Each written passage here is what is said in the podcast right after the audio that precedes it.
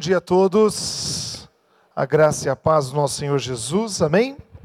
Queridos, que alegria por estar aqui. Agora há pouco estava falando um pouquinho sobre o meu chamado, sobre um pouquinho a minha história. Vou me apresentar bem rapidamente de novo. Quero mostrar algumas fotos, depois compartilhar um texto da palavra de Deus. Meu nome é Hudson, sou de Maringá, sou casado com a Flaviana, nós temos três filhos o Caléu, de oito anos, a Melina, de cinco anos, e a Lili, que tem um ano de idade.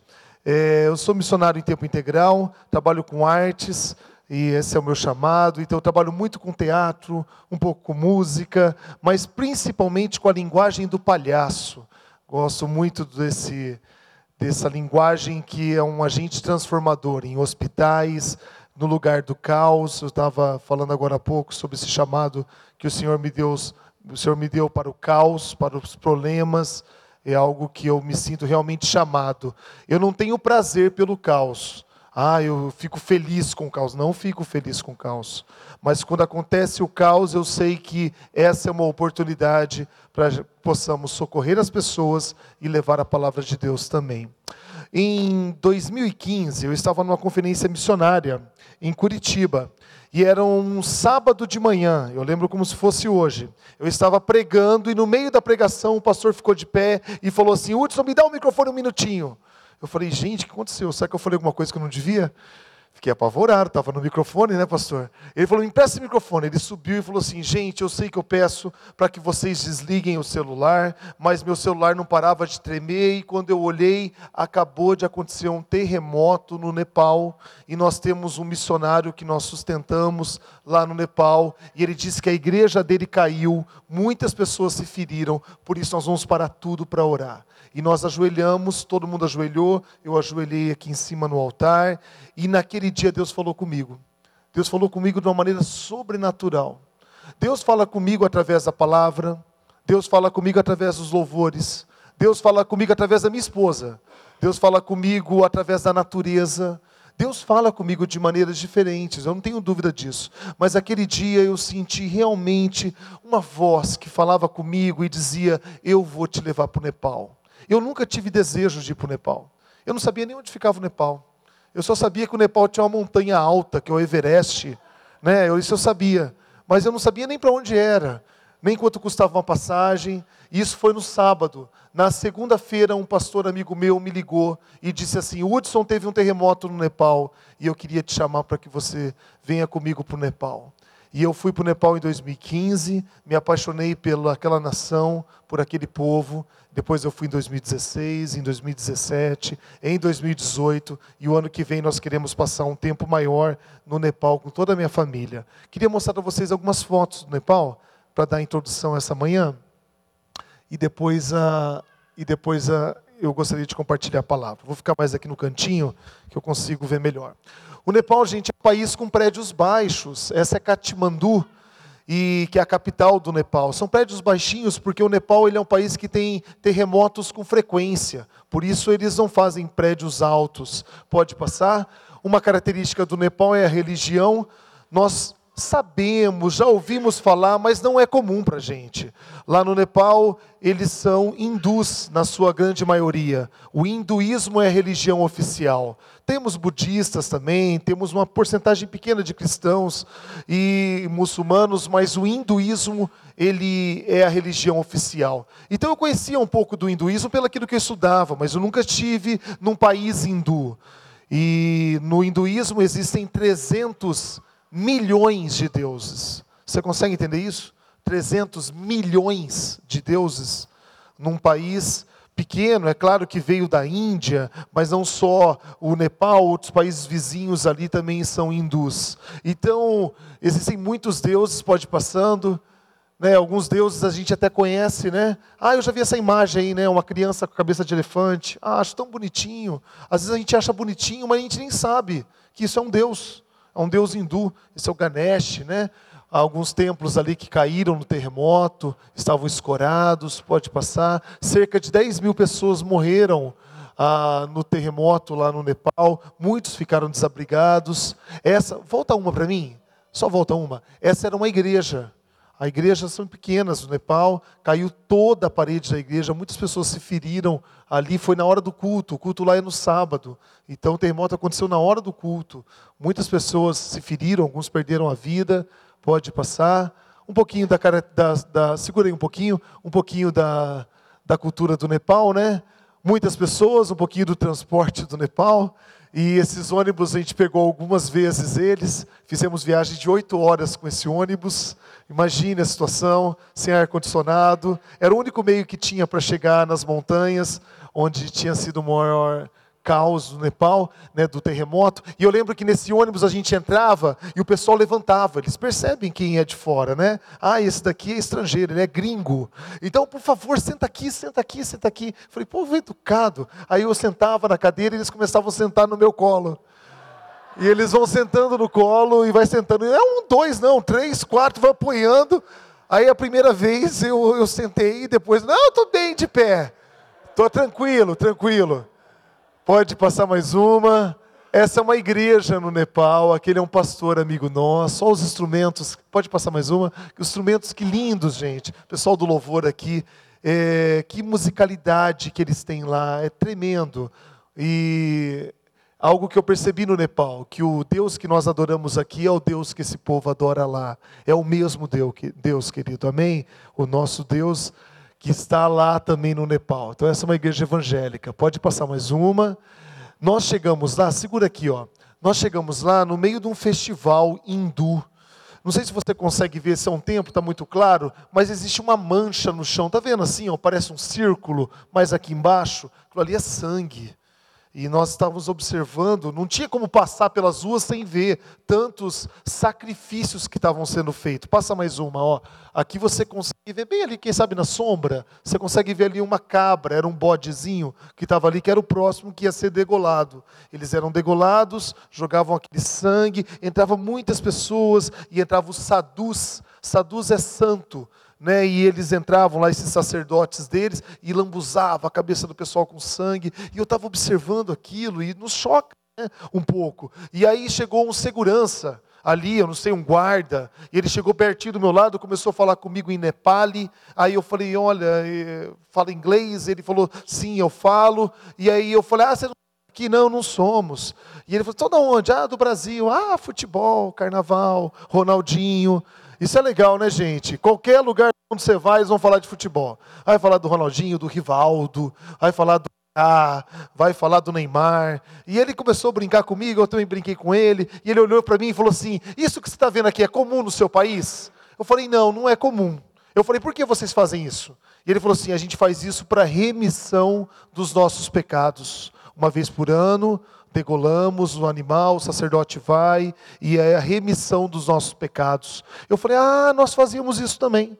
No seu país? Não, o meu povo fazia isso." Ah, é? É, uma vez por ano existia um sacerdote, escolhia uma ovelhinha sem marcas, sem máculas, e aí degolava essa ovelhinha, o sangue tinha que ser derramado, colocavam fogo, mas nós acreditamos que Deus mandou o Cordeiro de Deus que tira o pecado do mundo, para que ninguém mais morra, nenhuma ovelhinha morresse. Jesus fez isso por nós. Aí ele olhou para mim e falou: Você é cristão, né? Eu falei: Sou, sou cristão. Aí ele disse assim: Olha, esse país não é cristão. Aí eu falei: Eu entendo, respeito a cultura de vocês. E aí eu percebi o quanto eles ainda vivem no passado, o quanto eles ainda faziam como o nosso povo fazia. Ah, é muito diferente eu vejo que eles têm essa mesma necessidade, a mesma carência que o nosso povo tinha, mas conheceu a Jesus Cristo, né? O Cordeiro de Deus que tira o pecado do mundo. Pode passar mais uma, pode passar mais uma. A cabeça que sobrou do bode, ó, depois é vendida. Segura aqui um pouquinho. Falando um pouquinho ainda de cultura, né? Isso acontece tanto na Índia quanto no Nepal, tá, gente? Você já deve ter ouvido falar que no povo hindu, isso é uma característica por causa da religião. Não tem a ver por causa do, país, é por causa da religião. Então, tanto na Índia, no Nepal e em outros países que são hindus, o povo eles cumprimentam com a mão direita, mas a mão esquerda fica todo o tempo para baixo. Você não pode cumprimentar com a mão esquerda. Por quê? Porque a mão esquerda ela é impura. A mão direita é para comer, a mão esquerda é para limpar as necessidades. Então é difícil você encontrar papel higiênico na Índia. Muito difícil. Muito difícil você encontrar papel higiênico no Nepal. Existe, é claro que existe. Se for no mercadinho, você encontra. Mas a latrina é como essa. Ah, essa daqui eu já vi, eu vim lá do, do, do interior. Lá era assim também. Pois é, mas eles usam água. Você pega uma aguinha assim e com a mão esquerda você se limpa. Pode passar mais uma. Então você vai ver bastante. Sempre um baldinho de água. Tá? Segura aqui, ó, segura aqui para mim. Sempre um baldinho de água você vai ver. Eu não lembro ter visto o pessoal trocando essa água. Mas então eu gostaria de te dar uma dica, querido. Uma dica, tá bom? Dica de um missionário para qualquer viagem, tá bom? Pode ser aqui mesmo, perto, pode ser no sertão, pode ser para fora do país. Dica de um missionário: leve lenço umedecido. É uma benção lenço umedecido, gente. É bom quando falta água, você toma banho com ele. Né? Se não tiver papel higiênico, ele serve também. É uma benção lenço umedecido. Nós chegamos nessa casa, era a casa de um pastor. Aí eu cheguei lá, eu entrei no banheiro e eu vi esse vaso. Querido, eu vou ser bem sincero, eu aprendi a valorizar muitas coisas no campo missionário. Teve uma época que nós ficamos 42 dias na Ásia, Índia, Nepal, Tailândia, Camboja, Bangladesh. 42 dias nós ficamos lá, só comendo comida vegetariana. Não tinha carne, não tinha carne. Gente, eu não sou uma pessoa assim, sabe, que tem tanta abstinência, mas eu percebi que meu corpo tinha essa necessidade de carne. E dois dias sem comer carne, eu queria uma carne moída, eu queria um hambúrguer, não precisava ser picanha, podia ser um colchão mole, mas eu vi o quanto fazia falta a carne. E quando eu fiquei lá vários dias no Nepal, só usando aquela latrina, é difícil, gente, tem que mirar, é complicado. Você se suja, é verdade. Então vamos dar risada, mas é verdade. Quando você fica muito tempo dormindo no, num saco de dormir, como a gente ficou no Nepal, nós ficamos 20 dias, 15 dias lá dormindo num saco de dormir nas montanhas. Ah, mas dá uma saudade do meu colchão. Dá uma saudade do que eu tinha ali. E quando eu vi esse vaso, eu falei assim: gente, alguém quer usar o banheiro? Não, ninguém. Eu quero ter um tempo no banheiro. E eu sentei nesse, nesse vaso, eu tive um tempo no banheiro. Falei, que bênção, né? Estou em casa, estou em casa. Aí quando eu li do lado, olha lá o porta papel higiênico, está vazio. Aí eu tive que conhecer como é que é o processo da água, tá bom? Então, é, não é muito agradável, tudo bem? Faça mais uma.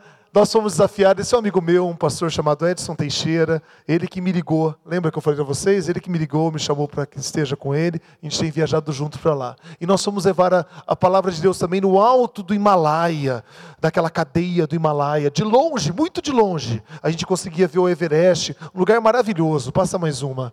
No meio dessa montanha, depois de ter subido oito horas de carro, depois mais foram mais oito horas a pé, de hiking, né? Essa caminhada, não era o alpinismo, mas era essa caminhada. Oito horas de carro, mas oito horas a pé. No meio disso, já não tinha celular, não tinha energia elétrica. Quero que você entenda, estava subindo nos lugares mais altos do mundo. No meio disso, tinha uma vendinha. E estava vendendo o quê? Passa mais uma. Coca-Cola. Coca-Cola. Eu sei que é engraçado, eu sei que é engraçado. Eu sei que é muito engraçado e, e a gente pediu Coca-Cola. Eu, claro que pedimos, estava morrendo de sede, tanto dias longe de casa, pedimos Coca-Cola. Mas, gente, olha, eu queria compartilhar algo com vocês. Deus me deu a oportunidade. Eu sei que eu não merecia isso, e eu também sei que às vezes não sou nem a melhor pessoa para tanto que o Senhor me deu. Deus poderia ter escolhido pessoas mais capazes, mas Deus me deu a oportunidade de visitar 35 países em todos esses países eu encontrei Coca-Cola. E eu cheguei em países da África que não tinha a Bíblia. Não tinha. Nós chegamos num país na África que fazia divisa com o Mali, divisa com o Níger, um país chamado Burkina Faso, que nós levamos 200 Bíblias, 200 Bíblias traduzidas para eles, e nós chegamos lá achando que aquelas 200 Bíblias iria sobrar. Foi tão difícil para levar aquelas Bíblias, tantas malas. No primeiro impacto que nós, nós fizemos, mil pessoas vieram para frente, mil pessoas. E eles brigavam pelas Bíblias. E quando acabou, a gente olhou pela gente e falou assim: o que a gente faz agora? Não tem mais nada para dar. Mas não faltava Coca-Cola. É engraçado, eu sei que é. Mas a gente, quem sabe, precisa aprender. Eu sou formado em marketing. Quem sabe eu vou ter que ter uma aula com o pessoal da Coca-Cola. Como que chegou em tantos lugares que a palavra de Deus não chegou? Sendo que a nossa que mata a sede. Então, querido, só para que você saiba, tá bom? Ali me chocou muito quando eu vi isso. Eu falei, não acredito que até aqui tem Coca-Cola. Passa mais uma. E quando nós chegamos lá naquele lugar maravilhoso, lindo, alto, pode passar mais uma. Ah, um pouco da comida de lá, pode passar umas duas, três, pode passar. Eu quero chegar em uma foto, quero mostrar para vocês. Pode passar mais uma. Aqui, ó, chega nessa daqui. Quando nós chegamos lá no alto, nós encontramos uma igreja evangélica.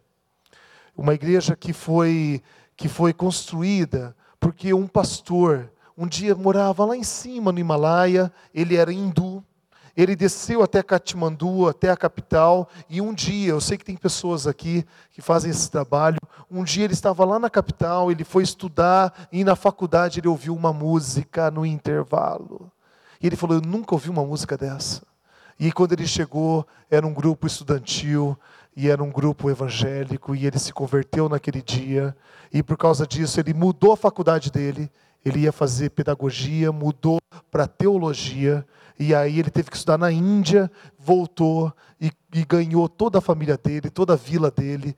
E quando nós chegamos lá em cima, nós fomos recebidos de uma maneira muito carinhosa que eu queria é, apresentar para vocês. Bom, lá no Nepal, tanto na Índia também, o povo hindu cumprimenta as pessoas com a mãozinha assim, e eles falam namastê. Você já ouviu essa palavra, né? Namastê. Namastê, etimologicamente, a raiz da palavra, significa o Deus que habita em mim, saúda o Deus que habita em você. É claro que namastê é um cumprimento normal, é bom dia, boa tarde, boa noite, tudo é namastê. Só que etimologicamente significa o Deus que aqui habita, saúda o Deus que habita em você. Eles acreditam em 300 milhões de deuses. Então não dá para saber o Deus que você segue. Lá no Nepal, quando eles se convertem, isso não acontece na Índia, acontece no Nepal. Mas no Nepal, quando eles se convertem, eles não falam mais namastê. Eles não dizem mais, ah, o Deus que habita aqui, saúde o Deus que habita aí, porque eles sabem agora o Deus que habita aqui. Por isso eles também fazem o mesmo cumprimento, eles colocam a mãozinha e eles falam Jai Messi. Jai Messi significa eu te saúdo pela vitória de Jesus na cruz. Posso ouvir um amém? J, Messi, J é vitória, Messi é Messias. Então, quando eles encontram as pessoas, eles falam J, Messi. Sabe o que é bacana? Cerca de 6% só são cristãos. 6% são cristãos no Nepal. Mas dá para saber quem é crente. Dá para saber. Você está andando, você vem ouvindo namastê, namastê, namastê, namastê. Não sai da tua cabeça que namastê. Mas de repente alguém fala J, Messi e fala: Uou, eu também é, é nós, estamos junto. É, Messi também. É uma alegria que invade o nosso coração, porque você encontra o povo de Deus. Então, quando nós chegamos no alto daquela montanha, aquele povo botou aquele lenço sobre nós e disse: J. Messi. E eu fiquei muito feliz que a palavra de Deus chegou no alto do Himalaia, nos lugares mais altos do mundo. Eu poderia mostrar mais fotos, mas eu gostaria de compartilhar a palavra de Deus. Pode tirar, querida, muito obrigado. É, algumas pessoas me procuraram agora e falaram: Hudson, já vieram aqui falando do Nepal. É verdade mesmo que lá no Nepal tem aquele problema com as meninas que são vendidas para o tráfico humano, que lá existe uma deusa, as meninas que se transformam em deusas. É verdade. Vou falar primeiro do tráfico humano, do tráfico humano rapidamente. Um dado da ONU Ok, isso é recente, tá? Um dado da ONU é, fez uma, uma pesquisa que anualmente cerca de 10 mil crianças anualmente são vítimas do tráfico humano por causa do hinduísmo, por causa da religião, a mulher não tem muito valor. O homem é valorizado, a mulher nem tanto. E quando o pai tem várias filhas, ele se sente amaldiçoado se ele não conseguiu ter nenhum filho homem, então ele se sente amaldiçoado pelos deuses. Pessoas muito oportunistas que vêm da Índia, da Tailândia, que vêm do Camboja, procuram essas pessoas que não têm informação no alto dessas montanhas onde não tem energia elétrica, e aí fala o seguinte para eles: olha, você não quer me dar suas meninas para que elas possam trabalhar? Vai, vai trabalhar na Índia, vai trabalhar lá no, na Tailândia. E o pai entrega essas meninas. E, e essas minhas caem direto na malha do tráfico humano. Só para que você entenda, uma menina dessa, lá na Índia, ela é abusada por um dólar. É o que custa uma menina dessa. Existem ONGs que nós conhecemos, muito sérias. Depois você pode procurar. Uma delas se chama Meninas dos Olhos de Deus. Nós temos feito um trabalho em parceria com eles. E tem um outro projeto chamado Meninos do Nepal. Você pode procurar no Google Meninas dos Olhos de Deus, Meninos do Nepal. Então, são crianças que foram resgatadas do tráfico humano. E também existe, né, me perguntaram, falando rapidamente, existe uma deusa no meio, no meio deles, chamada Kumari. Kumari significa menina virgem, menina que ainda não menstruou. E eles escolhem uma menina e que vem de uma certa família, e eles pegam várias crianças, colocam numa sala escura, cheia de carrancas, várias imagens de demônios e a criança passa a noite inteira lá. A criança que não chorar, eles entendem que é a reencarnação dessa deusa chamada Kumari. E essa criança agora se torna uma deusa viva. Eles têm um templo para essa criança e ela fica com os pés dentro da água. Dentro da água, ela não pode pisar no chão, ela não pode andar, ela não pode falar, ela não pode olhar para ninguém. Ninguém. Uma criança que é colocada com três, com quatro anos de idade, dois anos de idade, e ela fica até a primeira menstruação dela. Quando ela menstrua, ela se torna impura para eles e abre uma nova seleção de uma Kumari lá no Nepal. Nós estivemos já duas vezes nesse templo da Kumari, entramos lá, eu tentei me comunicar com essa menina, e eu tentava falar, e eu tentava olhar, e ela desviava o olhar, e depois de tentar perguntar tantas coisas para ela, o pai dela, que é o sacerdote, falou assim: Ei, vocês não entendem, ela é uma deusa, ela não fala, ela não pode olhar, ela não pode levantar, ela não pode fazer nada. E eu me lembrei de um texto que está na Bíblia, né, o que diremos dos deuses dessas nações, que têm olhos, mas não veem, ouvidos, mas não ouvem, boca, mas não falam, braços, mas nada podem fazer, pernas, mas não andam. E a Bíblia fala assim, ó, e seguindo a esses deuses, eles se assemelham aos seus deuses. E é verdade, querido. Lá no Nepal, eu fui no templo dos macacos.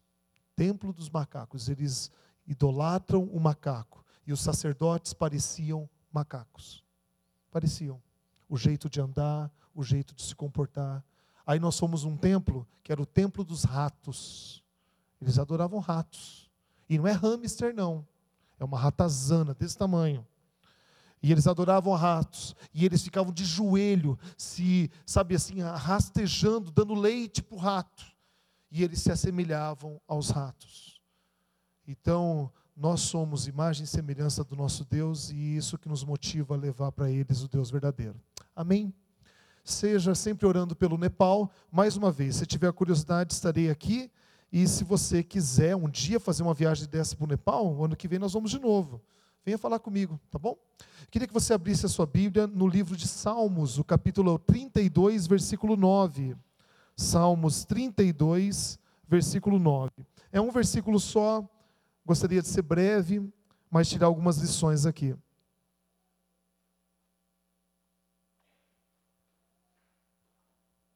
Salmos 32, versículo 9.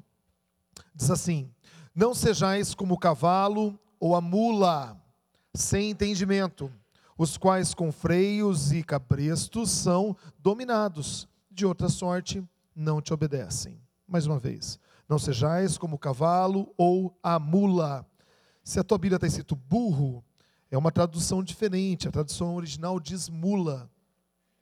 Sem entendimento, os quais com freios e cabreços não são dominados, de outra sorte não te obedecem. Até aqui.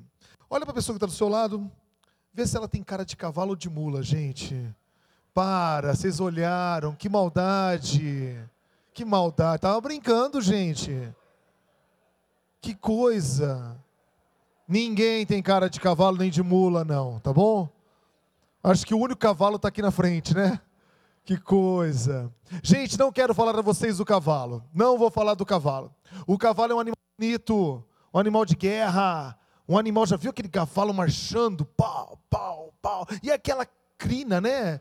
É aquele cabelo do cavalo, a coisa mais linda do mundo. Liso. As mulheres compram shampoo de cavalo, condicionador de cavalo. Cavalo é forte. Os homens, ah, vou tomar essa massa aqui, ó, essa, essa vitamina aqui que é feita de cavalo, essa bomba de cavalo. O pessoal dá no cavalo. Eu não quero falar do cavalo, tá bom? Quero falar da mula. A Bíblia fala de mula. A Bíblia começa falando de mula em Números capítulo 22, vamos relembrar? Números 22, 21, você está na dúvida, você corre lá, tá bom? A Bíblia fala de um profeta chamado Balaão, e esse Balaão, um dia ele vai profetizar no lugar que Deus não queria que ele profetizasse. Por isso Deus manda um anjo com uma espada na mão para impedir que ele fosse profetizar. Balaão está montado numa mula. E ele está indo, a Bíblia fala que Balaão não vê o anjo, mas a mula vê. Balaão não viu, mas a mula viu. Por isso Balaão está querendo continuar, a mula faz. Vira e volta de lado. A Bíblia fala que agora Balaão entra com a mula num lugar bem apertado, no meio dos arbustos, assim, e de repente aparece quem? O anjo com a espada na mão. A mula vê, Balaão não vê. Balaão quer ir reto, mas a mula vê. Por isso a mula faz. E bem apertadinha ela vira e vai para outro caminho.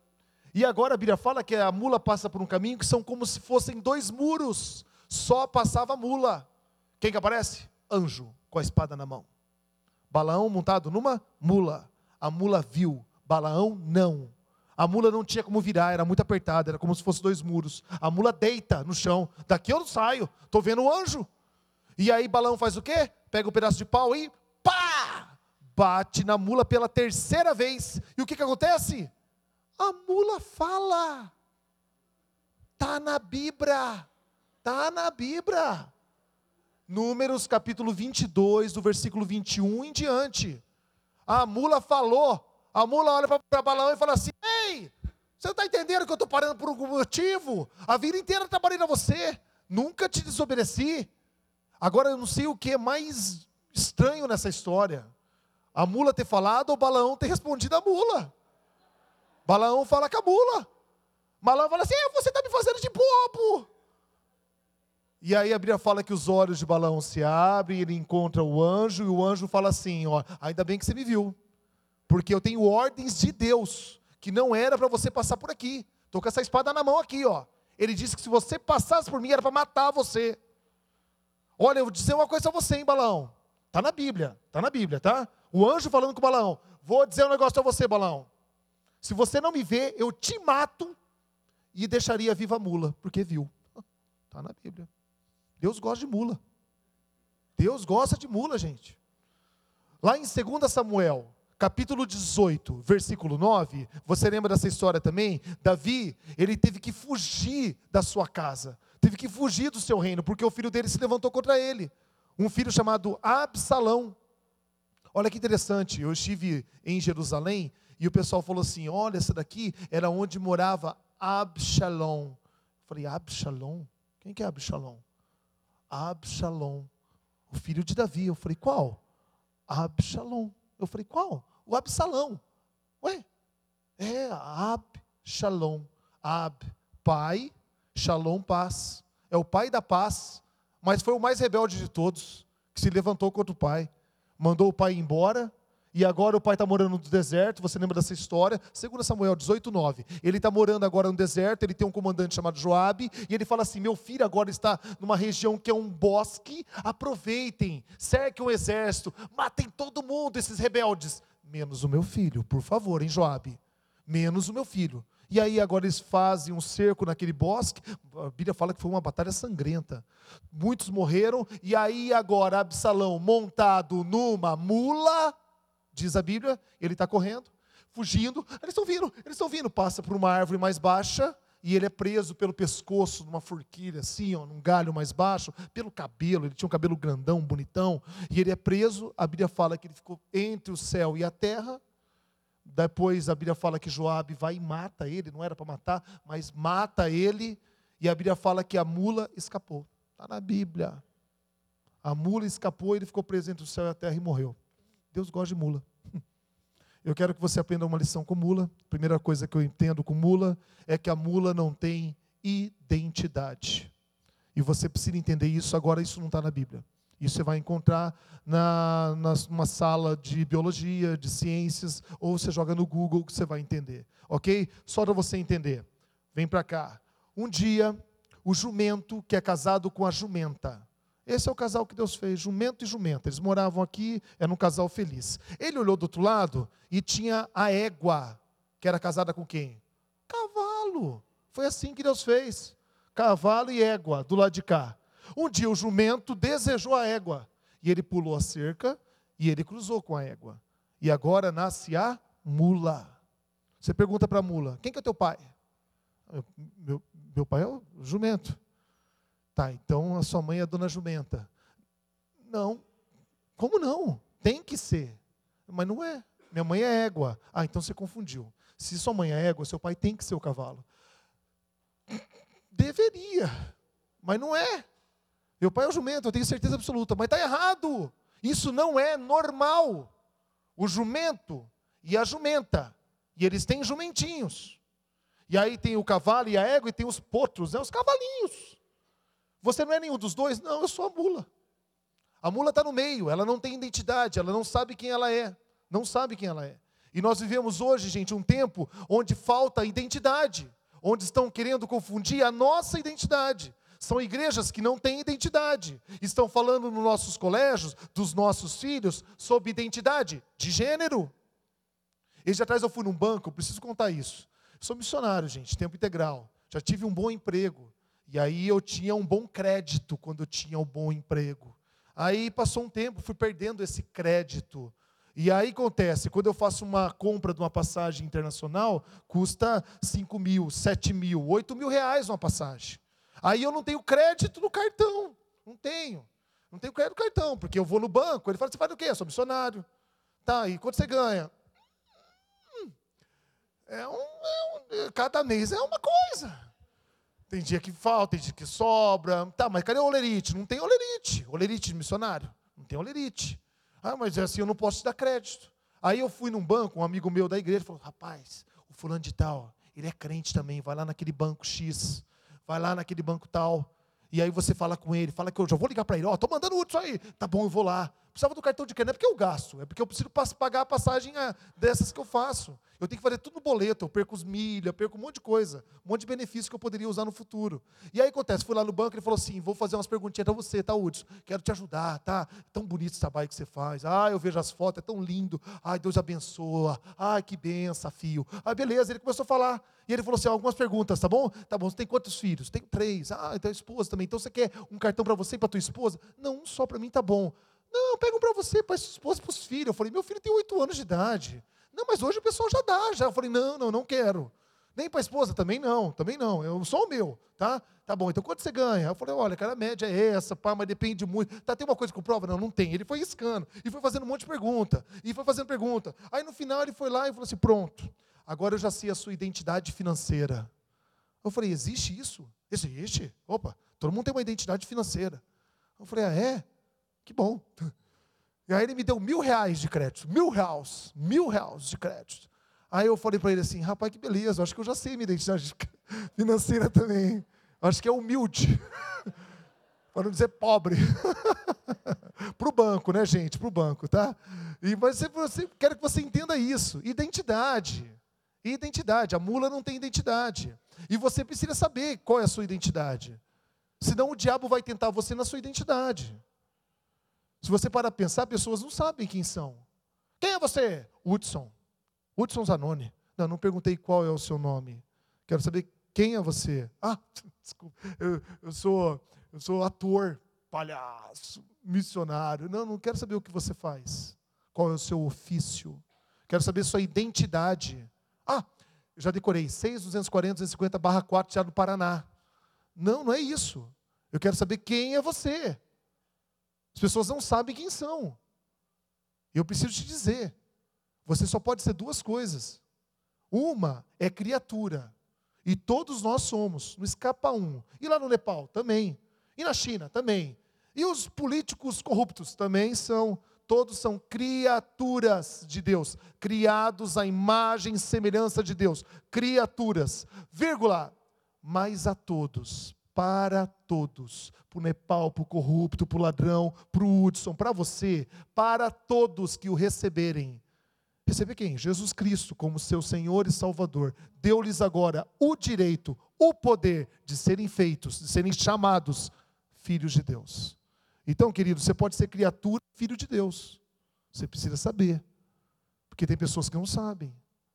E se você não souber, o diabo vai tentar a sua identidade.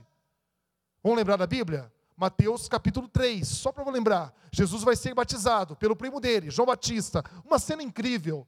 Se tem uma das cenas que eu gostaria de ter visto na Bíblia, é essa cena. Jesus vai entrar num rio agora pequenininho, não é grande, viu gente? O Rio Jordão é pequenininho, eu achei que ele era diferente, que ele era mais bonitão. Rio sujinho, assim, bem meia boca o Rio Jordão. E ele vai entrar agora no Rio Jordão, diz a Bíblia, que ele entra o filho, uma pomba representando o Espírito Santo, pomba pousa no seu ombro. A Bíblia fala que o céu se abre e a voz do Pai fala agora. A Trindade estava lá, querido. Quem estava nesse batismo viu a Trindade. Quem estava ali se converte na hora. É o filho entrando no Rio Jordão, a pomba representando o Espírito Santo, o céu se abre e o pai fala. E o que o pai fala? Este é o meu filho amado, a quem me comprazo. Ponto final. Acaba assim, capítulo 3. Começa capítulo 4 de Mateus. Jesus é levado pelo Espírito para o deserto para ser tentado pelo diabo. Após 40 dias e 40 noites sem comer, o tentador, o diabo aparece. Qual é a primeira coisa que o diabo vai tentar Jesus? Na identidade dele. O diabo olha para Jesus e fala assim: Se tu és o filho de Deus, você é o filho de Deus mesmo? Está dizendo que é, mas será que é? E agora? No deserto, sem ninguém Hã? E agora nesse calor? Hã? 40 dias sem comer. Se tu és o filho de Deus, transforma essas pedras em pães. Se tu és o filho de Deus, pula de cima do pináculo, aqui de cima da igreja. Você vai dar ordens. E os anjos vão te pegar. Mas será que você é mesmo tão fraco agora, sem comer? Sozinho? Se tu és o filho de Deus. Jesus sabia quem ele era. Por isso ele tem forças para lutar contra o diabo. Jesus sabe quem ele é. A todo momento você ver Jesus falando: Eu sou a água da vida, eu sou o pão da vida, eu sou a ressurreição e a vida, eu sou o caminho, a verdade e a vida, eu sou o bom pastor, eu sou a luz do mundo, eu sou a porta pela qual vêm as ovelhas. Jesus sabe quem ele é. Por isso ele olha para o diabo e fala: Arreda-te daqui, Satanás. Não tentará o Senhor, seu, seu Deus. Querido, você sabe quem você é. Precisamos saber qual é a nossa identidade em Cristo Jesus. Segunda coisa que eu aprendo com a mula é que a mula empaca. Ela empaca. Eu nunca vi uma mula, nunca tive uma mula de estimação, nunca tive. Mas eu sei que a mula empaca, sabe por quê? Porque meu pai gostava muito de assistir Mazarope. E aí eu vi o Mazarope, as fitas dos Mazaropes, sempre tinha uma mula. A mula empaca, quando ela empaca, se empurra atrás, ela dá coice. Ela puxa na frente, ela não sai. Dois, três, ela empaca. E eu vejo muito crente mula, gente, empacando, empacando, mas é por pouca coisa. Eu vejo crente que não tem identidade, isso eu vejo.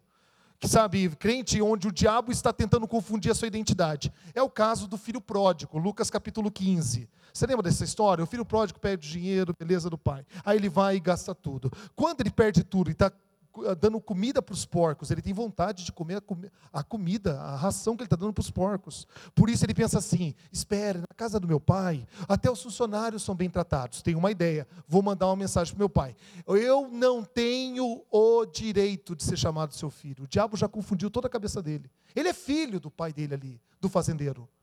Mas ele fala assim: Pai, não tenho mais o direito de ser chamado como seu filho, me chama como um empregado. Eu vejo que o diabo confunde a nossa identidade mesmo.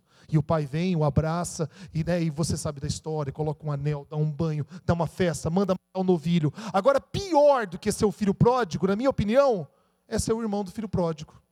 A mula que empaca. O irmão do filho pródigo, o cara crente, cara crente, não desviou, não. Cara crente, menino bom ele chegou um dia depois do trabalho, diz a Bíblia, Lucas capítulo 15. Chega no trabalho, chega na fazenda, está tendo uma festa. E ele vê aquele cheiro de churrasco, aquela festa, dançando e ouvindo aquela música. Ele fala: O que está acontecendo aqui? Aí o empregado fala assim: Você não está sabendo? Seu irmão voltou para casa. Teu pai está dando um banquete para ele. Vamos entrar que hoje tem festa. E ele fala assim: ah, chama meu pai. Quero falar com meu pai. O pai chega, filhão, que bom que você chegou, vem para a festa, vamos entrar. E ele fala: hum, não entro. Entra, filho, não entro. Entra, filho, não entro. A vida inteira eu trabalhei para você, pai. E você nunca matou um cabrito. Tá lá na Bíblia. Nunca matou um cabrito. Agora pro meu irmão você mata um novilho, um boi inteiro. Não entro. Entra, filho, não entro. Entra, filho, a fazenda inteira é tua. O pai fala para ele: tudo que tenho é teu. Entra, se alega, teu filho tava, teu irmão estava perdido e ele foi achado, estava morto e reviveu. Entra! Ele não entra, entra, não entra, entra, não entra, entra, não entra. Ó, ó, ó, ó, ó. Pode rir. Mula. Gente, lá no Paraná tá cheio. No estado de São Paulo não chegou ainda, mas lá nas igrejas do Paraná tá cheio. É crente que empaca. Vamos na conferência? Ah, não vou. Por que não? Ah, porque não... Ninguém, ninguém pediu minha opinião. Vamos. É porque, porque, porque ninguém ligou para mim. Vamos, não vou. Vamos, não vou. Vou desfiar. Vou, vou, dar trabalho, vou dar trabalho, vou dar trabalho. Vai ter que me ligar, hein, pastor? Vai ter que marcar reuniãozinho na minha casa, tudo. Tá? Vou dar trabalho. Vou dar trabalho. Minha igreja, tá bom? Minha. Beleza? Um dia um amigo meu, da igreja, cara. O cara é crente. E aí, depois de um bom tempo, não vi mais ele na igreja, encontrei ele em outro lugar, e ele falou assim para mim. É, eu falei para ele, rapaz, você não está indo mais na igreja? Parei de ir mesmo, estou chateado. Falei, por quê? Porque foi meu aniversário, o pastor não deu parabéns. Aí eu falei, mas cara, é, você sabe que chama todo mundo na frente, é tão bonitinho, aquele dia ele esqueceu. E tem mais, ele não mandou nem um recadinho no Face. Aí eu falei para ele assim, querido, a gente vai ter que fazer um. A minha igreja tem 600 membros. Nós vamos ter que criar um ministério agora na igreja de parabéns. Vou ter, vou ter que tirar dinheiro de missões, eu vou ter que tirar pessoas que poderiam fazer o bem para ficar na internet. Oh, querido, parabéns, Deus te abençoe. Força, tamo junto. Gente, sabe o que eu percebi, gente? Eu sei que eu já dei uma estouradinha no horário, mais cinco minutinhos. Sabe o que eu percebi, gente, de verdade? Os crentes que empacam, as mulas, é crente velho, quando eu falo velho, eu não estou falando de idade. Por favor, tenha sabedoria comigo. É crente maduro. É isso que eu estou dizendo. É eu. É crente que já está na igreja há tempão. É esse que empacam. Sabe por quê? O novo convertido, ele está vivendo o primeiro amor. Ele vai lá, ele participa da reunião. Eu posso dar uma ideia? Não, não precisa. Não tem problema. Está lá, ele não se magoa. Ele não se magoa. É o aniversário dele, ninguém manda mensagem para ele. Ele está aqui. Ele senta na frente. Ele está vivendo o primeiro amor.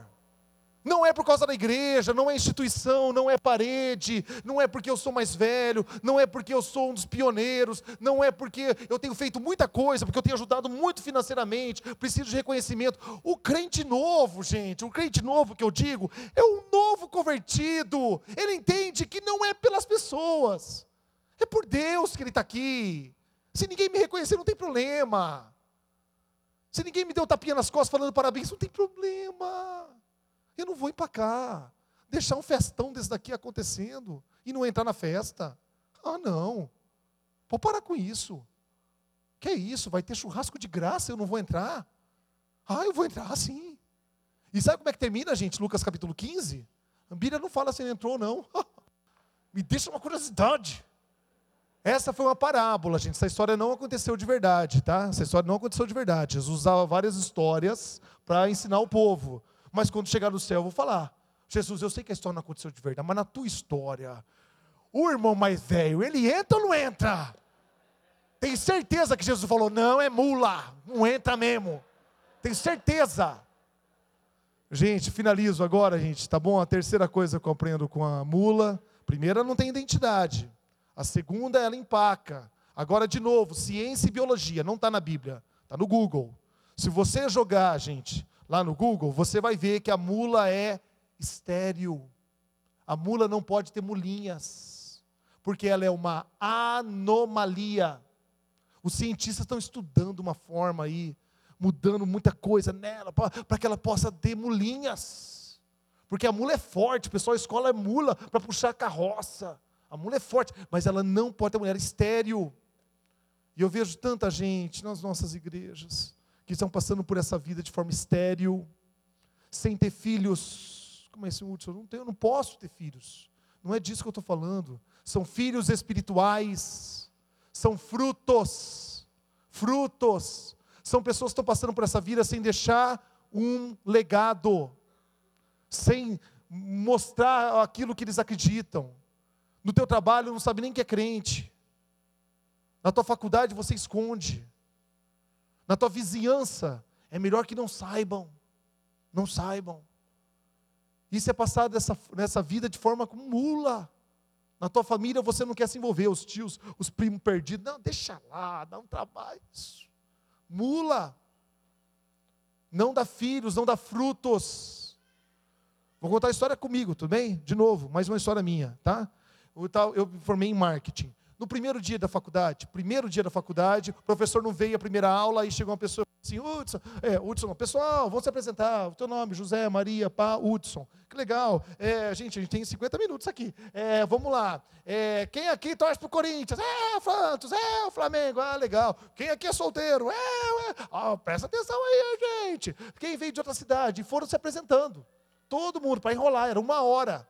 E no meio de tantas perguntas, já tinha acabado as perguntas, aí aquela mulher que estava lá substituindo o professor, falou assim, gente, perguntar outra coisa para vocês aqui, quem aqui é católico? É. Quem aqui é praticante? Não é praticante. Quem aqui é espírita? Quem aqui não acredita em Deus? E quem aqui é evangélico? Eu levantei a mão. E olhei do lado, só eu. Mas eu não abaixei a mão. Sou evangélico. Aí já começaram. Ô irmão, a paz, Senhor, irmão. Eu falei, a paz, Senhor, querida, a paz, Senhor. Beleza, era evangélico da turma. Um dia, mais à frente, um professor ficou doente. Estava enfrentando um tratamento com câncer. E aí vieram substituir ele também. Gente, o professor está doente. A gente podia gastar aqui uns minutinhos, sabe? Para fazer uma reza. Sabe? Uma reza boa aí. Fazer uma prece. Fazer uma oração. Quem aqui pode fazer? Todo mundo quieto. Quem aqui pode fazer? Eu falei, eu posso. Ô, oh, então vem cá, vem cá, faz uma oração. Falei, fecha seus olhos. Vamos orar, independente da sua religião. Aí comecei a orar. E quando terminou, o pessoal sabia que eu era crente. Sabia que eu era crente. Quando tinha eventos na minha igreja, tinha teatro, eu convidava. Eles sabiam que eu era crente. Uns iam, outros não. Todo mundo sabia que eu era crente. Aí eles estavam distribuindo lá folhinha de, de festa, de balada. Aí, opa, você não, né, Hudson? Pulava. Pulava. Ele sabia que eu era crente. Eu não escondi em nenhum momento. Nenhum momento. Aí, beleza, na, na formatura, escadaria, todo mundo bonitinho na formatura, eu de beca, né, aquela roupinha, aquele chapeuzinho, minha mãe, oi mãe. Estão lá, bonitinho, estão me formando. De repente fizeram um culto ecumênico, veio um padre e veio um pastor. O padre orou, tudo, o padre rezou, depois veio o pastor, e o pastor ele falou umas palavras bonitas, gostei de fazer uma oração. E ele começou a orar e eu comecei, amém, Senhor. O, e, o, e o pastor estava falando, o Senhor abre o campo profissional para eles. Eu falei, amém, Jesus, amém. Preciso ganhar dinheiro, Jesus. E eu falei, sim, em nome de Jesus, em nome de Jesus, sim, Senhor, sim. Eu estava concordando o coração. De repente, aqui no cantinho, ó, do lado direito, aqui assim, ó, comecei a ouvir, amém, Senhor, sim, Senhor, em nome de Jesus, Senhor, sim. Eu falei, quem mais é crente aqui? Aí eu olhei do lado, uma menina, amiga minha lá da sala. Ela, ela era promoter de festas. Eu falei, menina, essa menina se converteu, que benção. Ele falou, amém. Eu falei, ai, que bom. Ai, em nome de Jesus, amém. Quando terminou, eu grudei nela, e falei assim, amiga, você é crente também? Ela fez assim, ó. Depois de conversa. Ela era crente a vida toda. Ela acreditava, só não vivia. Que é isso? Não vai me queimar agora, eu estou me formando. Você vai falar agora que eu sou crente? Pessoas que não deixam um legado, não deixam uma história. Finalizo de verdade agora com uma história que está na Bíblia. Jesus um dia está com fome, fome. Aí ele olha de longe e vê uma figueira, a árvore do figo. Ele está com fome, gente. O que, que ele está procurando na figueira? Um figo. Aí ele começa a rodar a figueira, a Bíblia fala que era uma árvore jovem, cheia de flores, folhas. E aí ele falou, toda verdinha, falou, meu, essa árvore tem figo. E começou a olhar, olhar, olhar, e Jesus não encontrou nenhum figo. Sabe o que Jesus fez? amaldiçoou figueira. Ah, figueira, não pode dar fruto, vai morrer. E ela secou. Eu não sei se isso fala com você ou não, mas comigo fala muito. Você sabe por quê? Porque o meu nome completo é Hudson Figueira Zanoni. Meu nome completo é esse. Hudson Figueira Zanoni. Pode rir, amiga. Pode rir. Eu tenho Figueira no meu nome. Tenho Figueira no meu. É como se Jesus estivesse falando comigo, não com você. Que é isso? Não é para você, não. É para mim. Ah, Hudson. Chama atenção. Jovenzinho. Tem a barbinha que todo mundo está usando agora. Ah, faz uns negócios com bolinha, banana, chama atenção. De longe não dá fruto, olha que eu encosto em você. Não, Jesus, por favor, não. É como se fosse para mim isso. Legado. Não passe por essa vida de forma estéreo. Gostaria de orar com você. Você pode ficar de pé?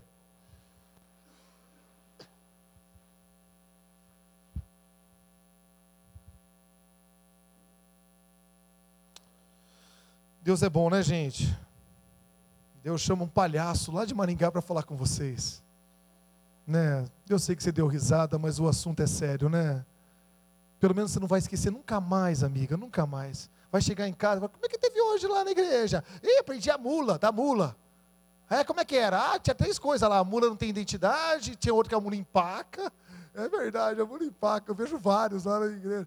E tem o terceiro também, que a mula é estéreo. Você nunca mais vai esquecer, querido. Eu não sei se você, por acaso, se assemelha em alguma característica da mula. Mas o que eu quero te dizer é que Deus gosta de mula, lembra? Deus gosta de mula. Ainda há tempo, tá bom, gente? Não passa por essa vida sem identidade. Essa igreja precisa ser uma igreja com identidade. Eu já vejo muita identidade nessa igreja. Mas essa, essa igreja também, a gente não pode empacar. Por favor, não empaca não. A obra missionária não pode empacar. Não pode. A gente gasta mais tempo com aqueles que empacam do que com aqueles que estão indo. Ah, dá um trabalho. Ah, tem que ficar mandando mensagem, tem que ficar, ah, vamos, que isso é importante. Ah, Deus te ama, sim, você tem valor. Ah, não sei, pastor, vem sim. Ah, não sei se eu vou, vem. Ah, não tem como ir, eu passo para te pegar. Ah, não sei se eu tenho roupa. Dá um trabalho os que empacam, ajuda a gente. Ajuda o reino, gente. O pastor nem mandou falar isso. Não foi nada combinado, tá bom? Ajuda o reino, ajuda a obra missionária, não empaca não. E querido, não passa por essa vida sem dar frutos. Amém? Vamos deixar um legado. Feche seus olhos. Pai, nós te agradecemos, ó Deus, pela tua palavra ministrada.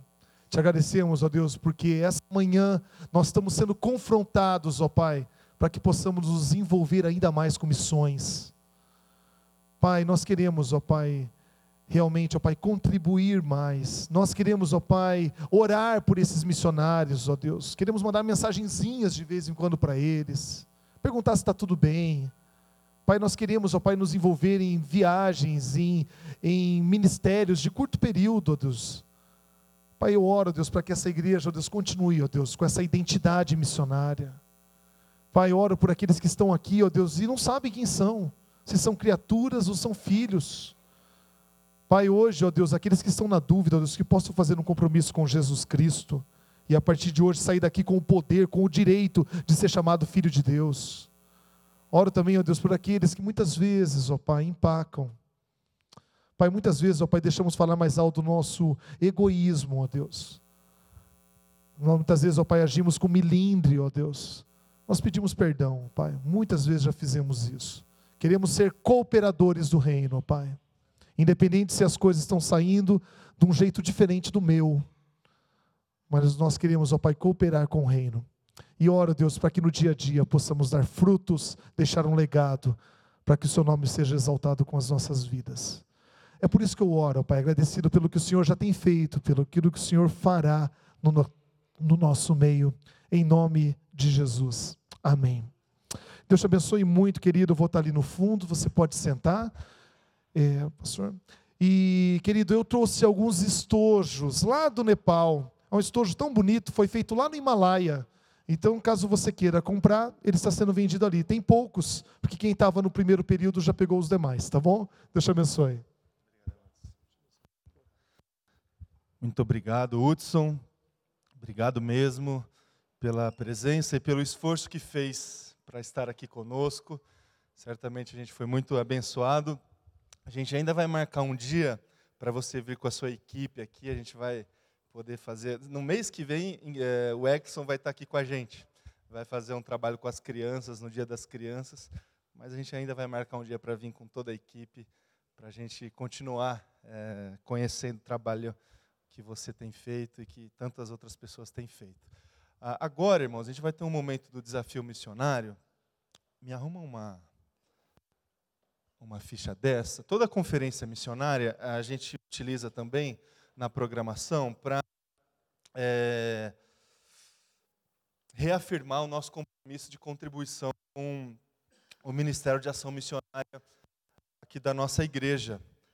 Então, é, a gente desafia a igreja a se comprometer, num período de 12 meses, a ofertar um valor que Deus tocar no teu coração durante o próximo ano, ou próximo período, né, de outubro a setembro, para o Ministério de Ação Missionária e a, toda, todo esse recurso que a gente levanta ao longo do ano ele serve para a gente efetuar as nossas parcerias missionárias.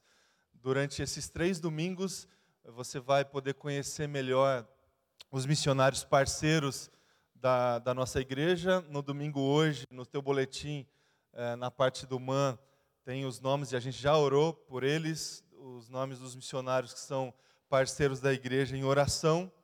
Nos próximos dois domingos, a gente vai conhecer os, os parceiros que ajudamos efetivamente hoje pelas condições que nós temos financeiras, né? Missionários que, atuam no Brasil e missionários que atuam fora do Brasil.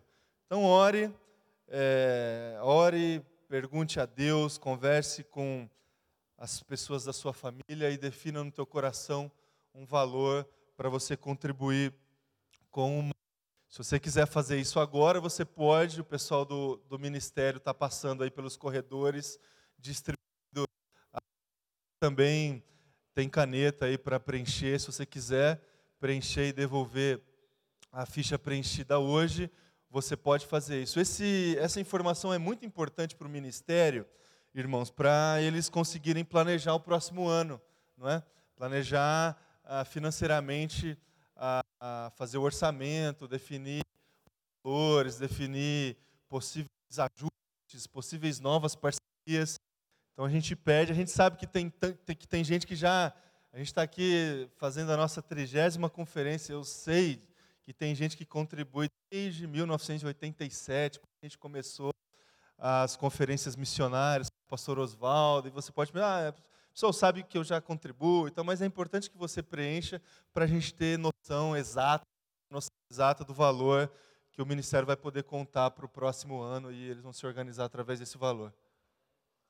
Tá, no final do culto, você vai poder entregar para um dos membros do ministério. Tá ok? Agora vou convidar o Guilherme para vir aqui.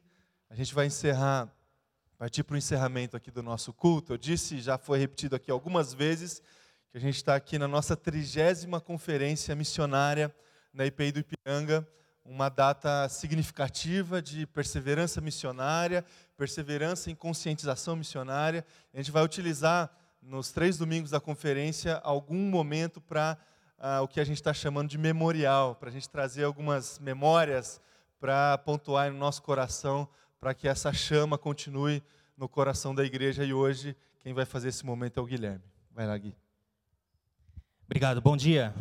Eu vou ser bem rapidinho, porque eu sei que vocês estão morrendo de fome e a minha missão é quase impossível, mas vamos lá. é, fui convidado para falar rapidinho aqui porque eu sou um filho dessa casa, né? É, eu tenho 38 anos, há 39 anos membros deste lugar, dessa comunidade, né?